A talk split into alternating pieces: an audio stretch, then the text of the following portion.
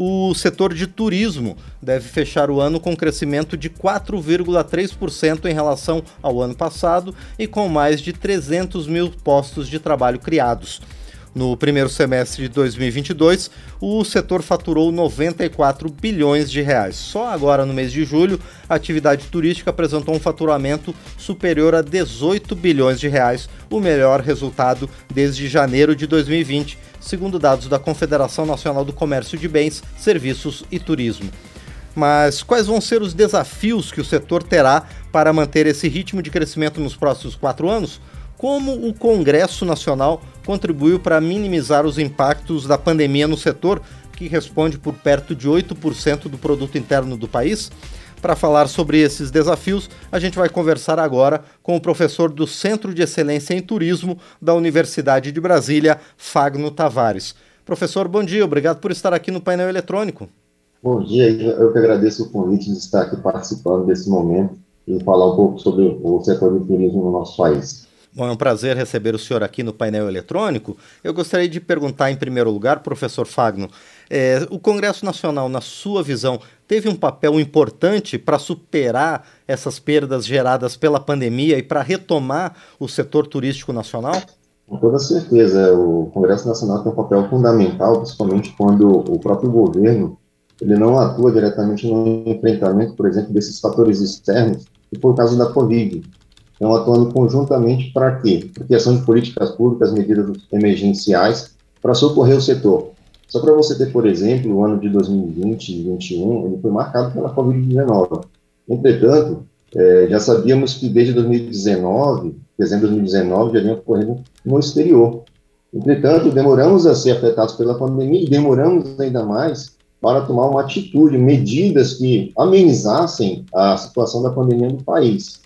Então, é, o Congresso Nacional ele vem para auxiliar e ajudar quando o governo demora muito a tomar uma atitude. E, a partir desse, dessa circunstância que foi colocada nesses últimos três anos, quais são os desafios e também quais são as perspectivas para o turismo pelos próximos quatro anos? Então, os desafios que nós temos, primeiramente, é aprender com esse momento que passamos, 2020 e 2021, para contornar esses fatores externos, não só da pandemia, que tivemos algumas ondas da pandemia, agora variou do macaco. Então, temos que aprender com esses erros passados e tomar medidas, por exemplo, como o socorro ao setor de turismo veio tardio.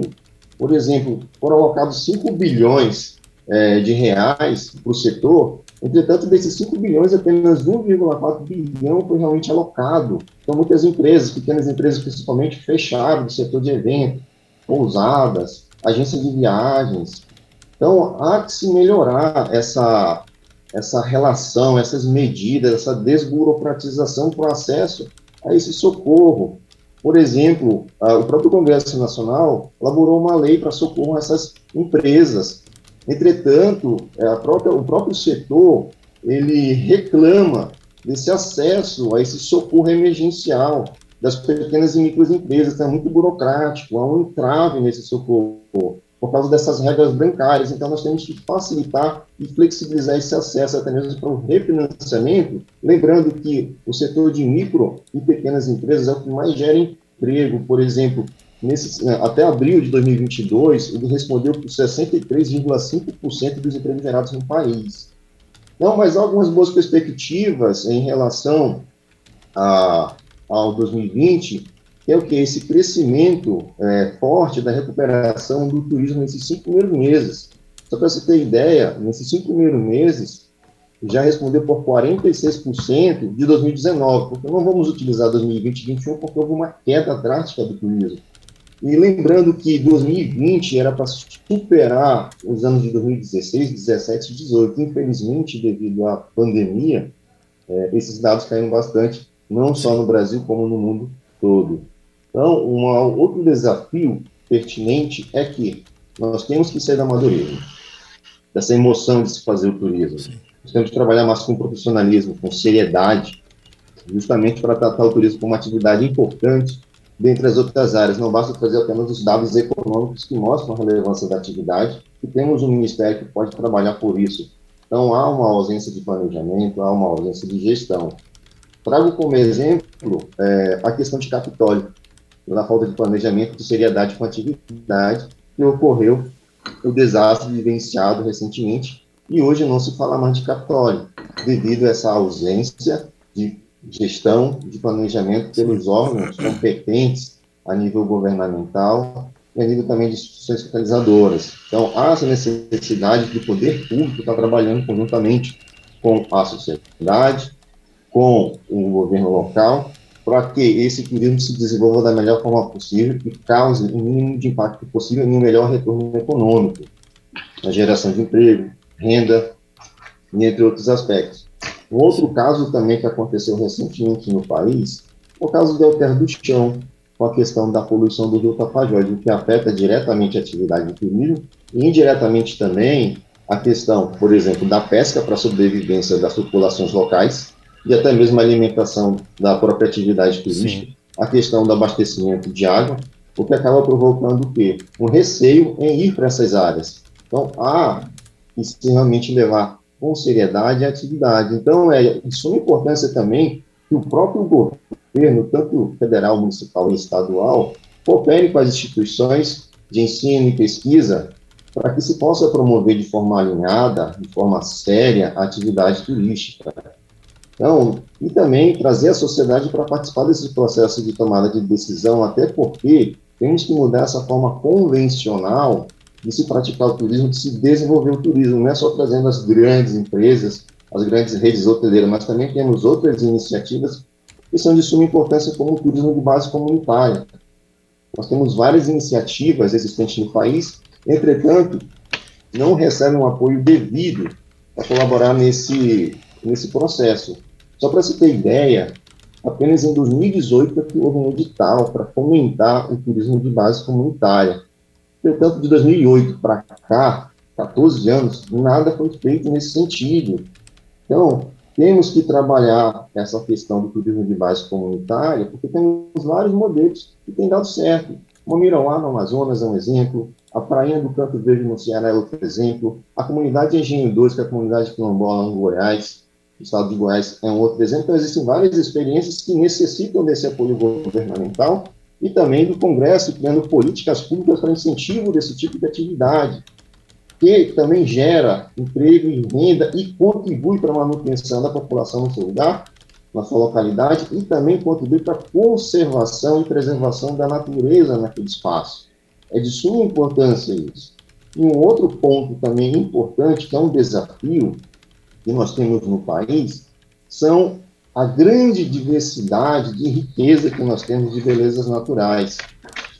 Só para você ter ideia, o Brasil, no índice de competitividade, quando se fala em recurso natural, em beleza natural, ele é o primeiro no ranking.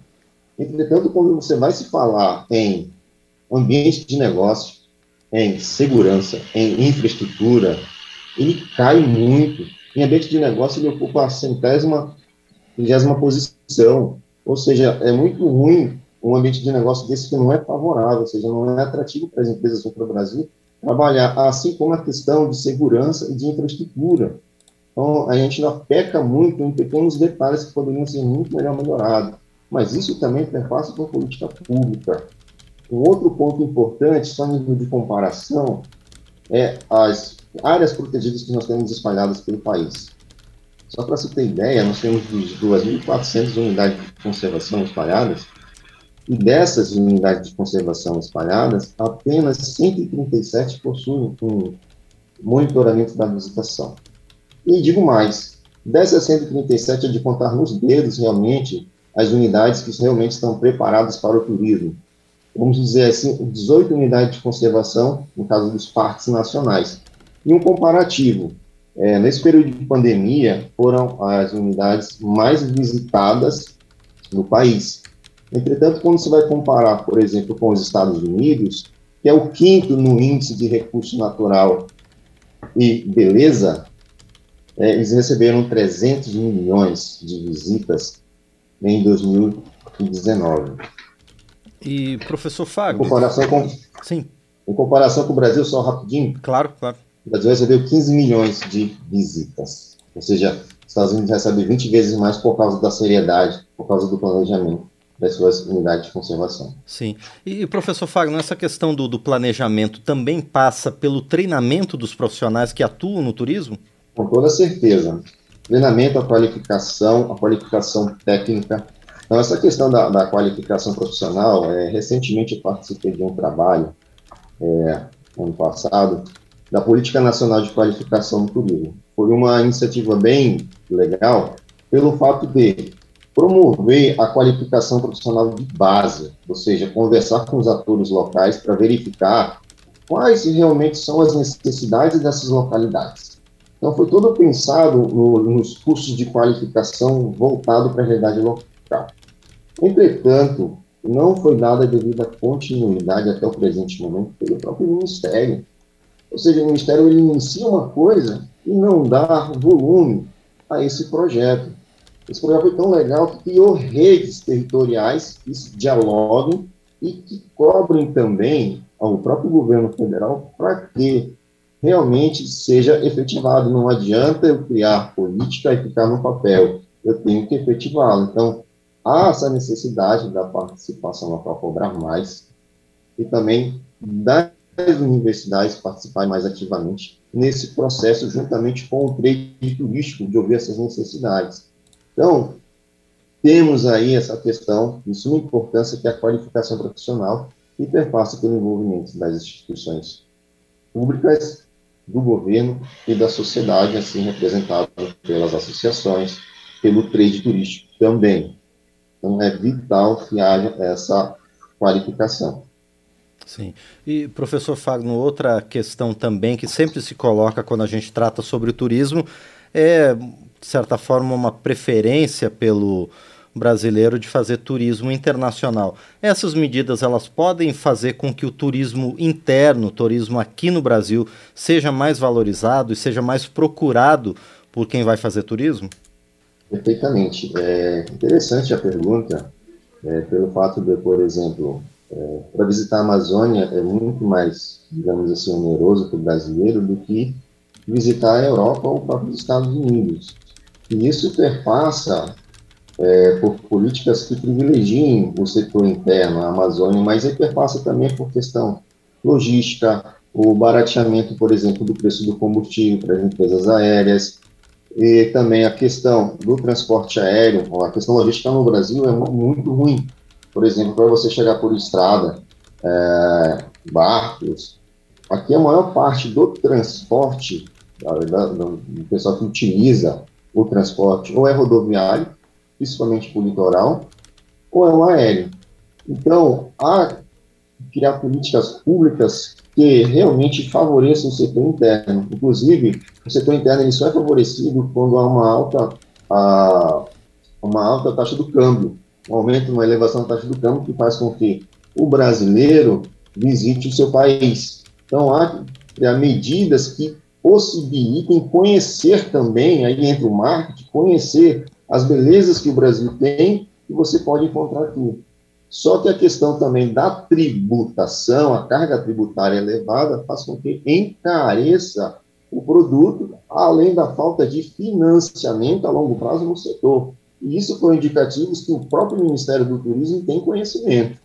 Muito bem, nós conversamos então com o professor da UNB, Fagno Tavares, ele que é do Centro de Excelência em Turismo da Universidade de Brasília e falou sobre as perspectivas, sobre os desafios e perspectivas do turismo no Brasil agora retomando-se depois da pandemia. Professor Fagno, mais uma vez, quero agradecer por sua presença aqui no painel eletrônico. Muito obrigado. Eu que agradeço o convite e desejo um bom dia a todos. Muito bem, agradecemos então mais uma vez ao professor Fagno Tavares, do Centro de Excelência em Turismo da Universidade de Brasília.